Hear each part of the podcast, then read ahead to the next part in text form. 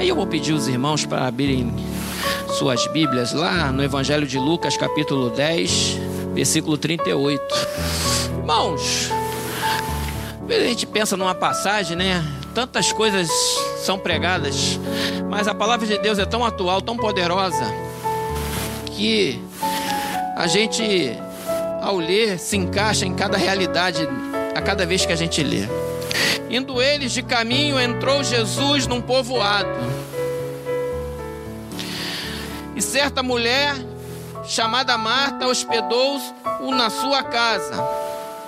Que privilégio que essa mulher teve de hospedar Jesus na sua casa. Quantos de nós aqui, se pudesse, hospedava Jesus na sua casa? Indo, e certa mulher hospedou na sua casa. Tinha ela uma irmã chamada Maria. E esta quedava-se quedava-se assentada aos pés do Senhor e ouvir-lhe os ensinamentos. Então imagina a cena, irmãos. Marta e Maria, duas irmãs, hospedando o Senhor na sua casa. Jesus estava ali, vamos dizer, na sala. E aí, é Maria, Jesus começa a ensinar. Imagina, o que, que Jesus devia estar ensinando naquele dia? Não sei, irmão. A Bíblia fala que Jesus estava ensinando ensinamentos. Que preciosidade! Já pensou? Jesus na sua sala, Jesus começa a ensinar. Ó, oh, é a palavra de Deus, viva. E aí Maria começou a ouvir, ela era uma mulher, imagina, naquela época, mulher, ontem, um distanciamento social muito grande, mas Jesus não impediu ela não, ela sentou ali, ela ficou tão assim, impressionada com os ensinamentos de Jesus, que ela parou o que ela estava fazendo e falou: Rapaz, eu, essa oportunidade não vai passar duas vezes na minha frente, não. Eu vou sentar agora aqui. Tem certas oportunidades que passam na nossa vida, que Deus coloca, que às vezes passa uma vez só, tem que estar tá ligado. Ela falou: Isso aqui é único, eu tenho que parar o que eu estou fazendo, porque é prioridade. Eu tenho que sentar agora aqui e começar a ouvir, porque eu estou sentindo algo que está entrando em mim como um rio de água viva.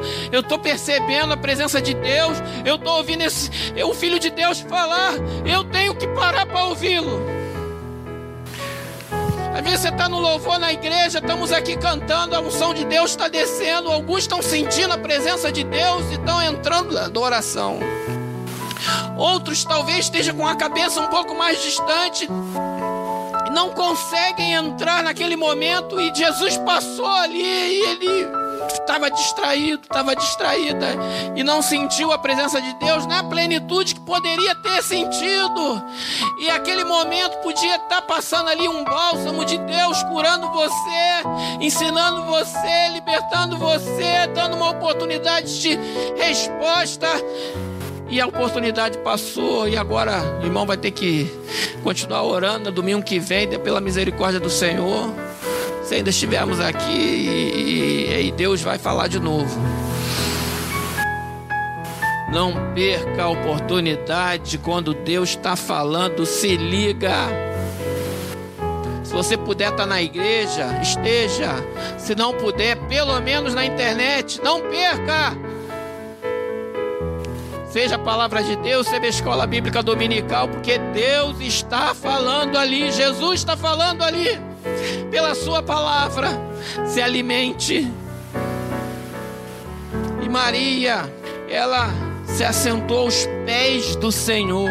E não foi em qualquer lugar que Maria sentou, não. Ela foi logo aos pés, numa, numa postura de humildade. Os pés de Jesus. Marta agitava-se de um lado para o outro ocupada em muitos serviços. Marta estava assim. Se a gente analisar, ela estava totalmente errada? Não, né, irmão? Ela estava fazendo as tarefas domésticas. Ela estava limpando a casa. Ela estava preparando a comida. Ela estava preparando a bandeja. Ela estava. Não dá só para ficar arrumando a casa. Maria agitava-se de um lado para o outro, irmão. Imagina aquela pessoa tarefada, sozinha. O que aconteceu com o coração dela? Começou a ficar irritado com Marta. Maria. Que que Maria tá parada lá aos pés do Senhor. E eu aqui que nem uma doida, tô falando igual o nordestino, igual uma doida. Arretada aqui, tentando arrumar tudo, e Maria lá.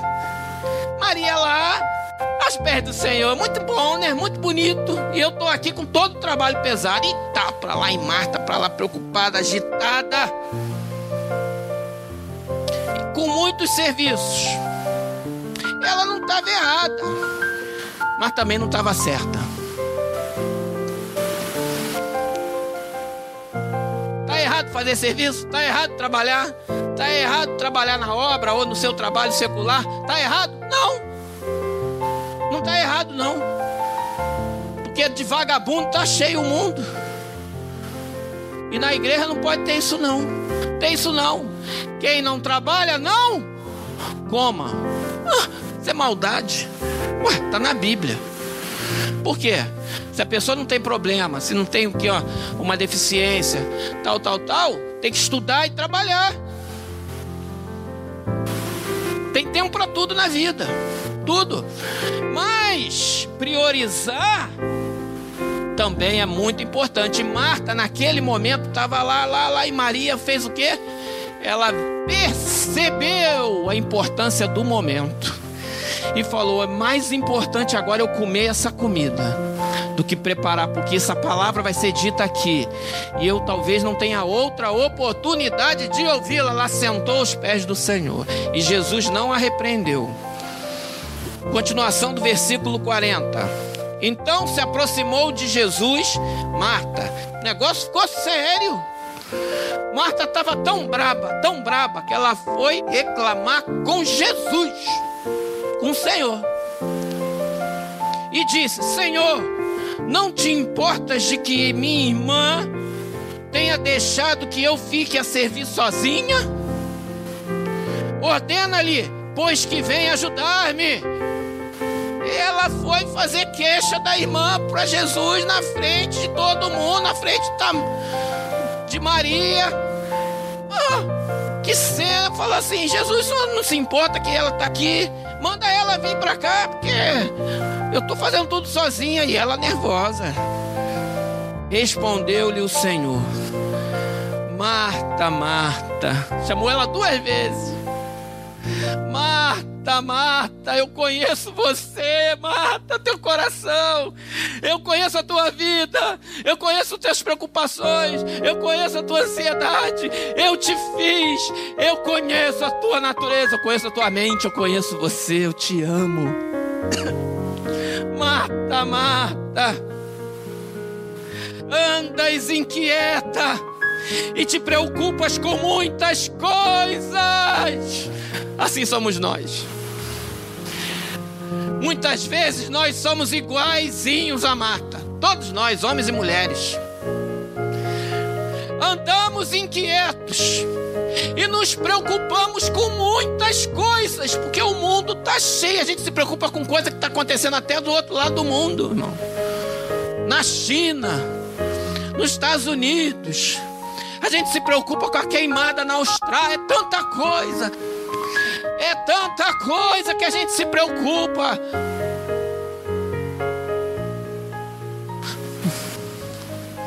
E às vezes a gente se preocupa com muita coisa dentro da nossa casa, agitação, emprego, dia a dia.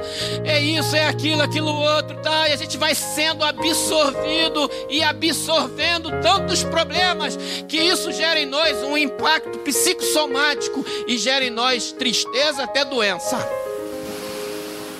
e nós perdemos o foco daquilo que verdadeiramente importa. Andas inquieta, te preocupas com muitas coisas. Entretanto, pouco é necessário. Oh, Jesus está dando bisu, irmão.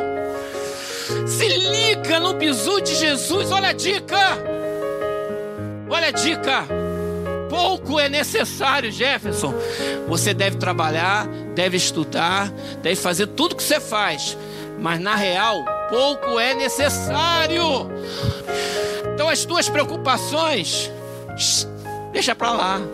Faz o que tu tem que fazer, mas não, não fica pegando ela igual Marta, não. Pouco é necessário.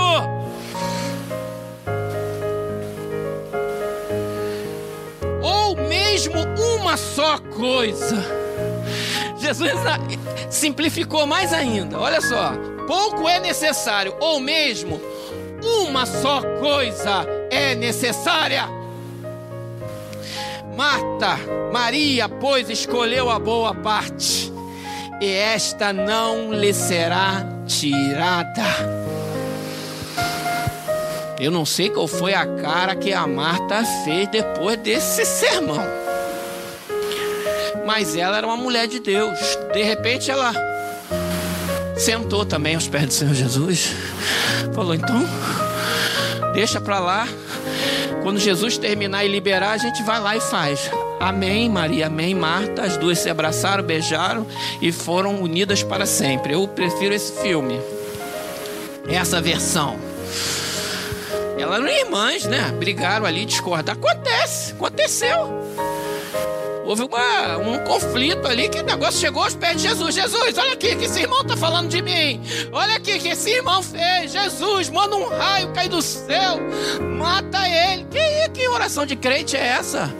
Vai ter lá. Que oração é essa? Não existe essa oração. Essa oração não passa nem do teto. Não existe essa oração. Essa oração não passa, não sobe.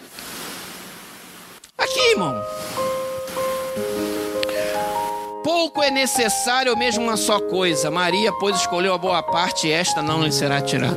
Igreja do Senhor Jesus, Igreja do Primeiro Amor, em Vila Valqueire. Irmãos e irmãs, pouco é necessário e somente uma só coisa, e essa coisa não nos será tirada. Crê no Senhor Jesus e será salvo tu e a tua casa. Coloca o reino de Deus e a sua justiça em primeiro lugar. E as demais coisas vos serão acrescentadas. Pode estudar para o concurso? Pode, meu filho. Deus vai te abençoar? Deus vai te abençoar. Mas uma coisa é necessária: glorifica Deus na sua vida. Coloca Jesus em primeiro lugar. O resto é acessório. Coloca Jesus na tua vida. Glorifica Ele, glorifica Ele, pouca coisa. Não se estressa muito, não. Deixa Deus guerrear as guerras, que Ele dá a vitória. Todos nós, o Isaac está de férias agora. Isaac, ah, vou voltar para o quartel. Deixa a hora que tu for voltar, por enquanto está de férias. Busca Deus. Se alegra com a tua família, curte esse momento. Deixa Deus te abençoar, te consolar, te trazer paz nesse momento. Pouca coisa é necessária. Está aqui a palavra de Deus. É Jesus, rapaz. Jesus é o Senhor. Ele toca em você, toca em mim, toca nas nossas vidas e nos cura. Nos cura. Se Jesus quiser curar, Ele cura na hora. Se Jesus não quiser, Ele vai te curar de outra maneira. Eu sei que nada para a obra de Deus. Ninguém detém a obra santa. Se Jesus tiver que trasladar alguém para aparecer lá na China de manhã e voltar na, à noite, igual o Felipe com o eunuco, Deus vai fazer. Tá ligado? Se Deus tiver que trasladar um grupo de pessoas para pregar no interior de uma China fechada, numa Coreia do Norte, evangelizar um povoado, todo mundo aceitar Jesus, batizar e no final todo mundo puff, sumiu de volta, se isso for necessário, Deus faz. Jesus, Deus fez com Felipe, porque o eunuco que era da oficial, um alto oficial da rainha de Candace, no templo, ele foi ao templo adorar o Senhor e lendo Isaías, quando voltava, ele não sabia, não estava entendendo, mas era um homem temente a Deus. E movido pelo Espírito Santo, trasladou Filipe para a beirada dele. E ele começou a correr do lado. Você está lendo o que? É Isaías. Se soubesse alguém, então vamos que eu vou te explicar. Ele subiu, começou a explicar que, que aquela passagem, aquela profecia, profecia falava de Jesus. E ao final da conversa, o eunuco já convertido falou: O que que impede Deus ser? Ali, olha a água ali. O que que impede Deus ser batizado? E o Felipe batizou aquele homem e depois o Espírito Santo pegou ele, tchuf, trasladou de volta. Irmão, parece filme de ficção científica. Mas foi necessário aquele homem, foi o primeiro missionário da rainha de Candace, que dizem que é lá da terra da Etiópia, aquele lado lá que tem muito judeu, lá da época da rainha de Sabá, e igrejas cristãs antigas. Desse missionário que era o eunuco, alto oficial. Deus tinha um plano na vida daquele homem, aquele plano se cumpriu, mesmo que fosse necessário fazer algo extraordinariamente milagroso, maravilhoso, como uma transladação de corpo físico.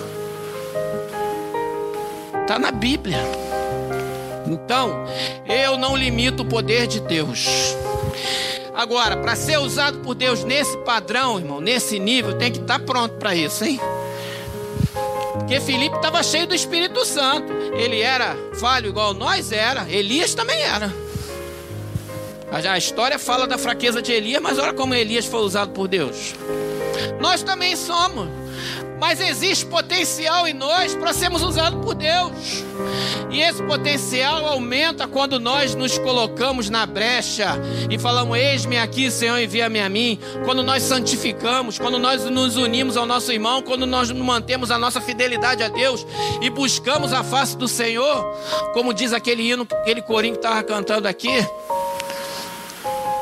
de descer o Espírito Santo e queimar e a sua mão começar a flamejar, meu irmão, a tua palavra que vai sair da tua boca não vai ser mais uma palavra qualquer, é uma palavra rema, é uma palavra de unção, não é mais uma palavra baseada na lógica humana, no raciocínio humano, porque existem sofismas, existem problemas que acontecem na mente humana que só uma palavra rema para desmantelar a cilada de Satanás. Tem problema em vida de pessoas que não basta a lógica da psicologia, ou da filosofia, ou da inteligência, tem que ter unção para quebrar o jugo, porque a unção quebra o jugo e a pessoa se vê liberta. Nós devemos nos permitir nos encher do Espírito Santo, igreja. Devemos nos permitir ser usados com mais ousadia e olhar mais para Jesus do que para as circunstâncias da vida, devemos ser mais como Maria e menos Marta, tão ansiosa e tão preocupada, ainda que por motivos justos, mas devemos priorizar aquilo que é da boa parte. Devemos saber filtrar aquilo que nos atrapalha atrapalha o caminho de seguir a nossa soberana vocação. Olha, isso aqui edifica, não, sai. Isso aqui edifica, não, sai. Isso aqui é pecado, opa, então nem sai mais ainda. Se isso daqui está me contribuindo para a obra, glória a Jesus, é mais importante, irmãos. A liberdade está no nosso meio. A liberdade é minha. Se eu vou fazer igual Marta ou se eu vou fazer igual Maria, eu que escolho. A escolha é sua. Então decida como Maria. Para de ficar se preocupando e busca a Deus. E eu vou falar de coisa básica aqui. Porque para a gente chegar nas coisas grandes, nós temos que fazer as básicas. Se a gente não faz as básicas, como é que a gente fala de coisa grande se a gente não faz nem o mínimo? E o mínimo é vir ao culto, irmão. Se liga, minha irmã. Você que está assistindo na internet, o mínimo é estar na igreja. Ah, mas estamos na pandemia, pastor. Amém. Se essa é do grupo de risco, assiste pela internet, mas faça. Se esforça. Ah, pastor, é porque na hora do culto está passando um negócio. Esquece esse negócio na hora do culto. Quem ganha é o culto, cara. O culto tem que ganhar dessa concorrência aí. Ah, mas eu tô com uma vontade de ver uma série na Netflix. Cara, vê a série outra hora, cara. Mas na hora do culto, assiste o culto. Tu não vai assistir depois nada. Isso é papo. Ah, mas eu queria ver uma. Ah, tem um bom dia igreja do pastor Denivan. Maior trabalho que ele tem para fazer aquilo ali, irmão. Vocês não têm noção do trabalho do pastor Denivan, do, do time de edição, para disponibilizar o conteúdo. A gente nem ouve. Comenta lá também para eu ver que você está vendo. Mas não é por obrigação, não, é porque ali tem conteúdo. Irmão, cinco minutos! Eu tô falando de cinquinho, de sete minutos. Irmão, isso não é nada. Tem gente que gosta de diversão, então tem vários tipos de diversão. Eu tenho uma que eu gosto, vou dizer qual é. Eu gosto de jogar xadrez. Quantos gostam de jogar xadrez aqui? Nem... Só o meu filho Levi. E eu. Eu gosto de jogar xadrez. Desde. Eu jogo num portal do xadrez com gente do mundo todo. Americano, norueguês, italiano, francês, espanhol. Aí eu jogo lá, partida de 5 minutos para cada um, com 5 de incremento e acabou. É partida rápida. Tchuc, tchuc, tchuc, tchuc, tchuc, tchuc, tchuc. E tem ranking, tem tudo. Ele é o maior portal. Tem 50 milhões de jogadores no portal de xadrez. 50 milhões de jogadores de xadrez. Tu entra, tu bota aqui, em, em 10 segundos já tem uma partida. Tum, tum, com caras do mundo todo. E eu gosto. Então, uma partida dessa minha dura aí 10 minutos. Na média, essa rápida. A outra. Então, eu gasto numa partida de xadrez, às vezes mais rápido, né? É, pode até ser menos. Eu gasto mais ou menos o tempo de um podcast. Numa partida, tem dia que eu jogo três partidas, quatro partidas. Que às vezes eu tô, ah, vou jogar uma partidinha de xadrez aqui para relaxar. Aí tá, tá, tá. Eu jogo problema jogar partida xadrez? Não, eu acho que o raciocínio melhora, o exercício mental é bom contra uma opção de coisa aí, da velhice, você vai exercitando a loja, a memória, a não sei o que. Eu acho legal, é um exercício. Para mim é um exercício, jogar xadrez é um exercício. Mas eu digo para você, um joguinho de xadrez é um podcast do pastor Denivão. O que, é mais importante, o jogo de xadrez ou o podcast, a palavra de Deus? Então, se eu não assisto o podcast naquele dia e jogo três jogos de xadrez, eu, pastor Nilson, estou errado. Porque eu fui, não fui igual Maria. E essa palavra vale para todos nós. Vale para todos nós.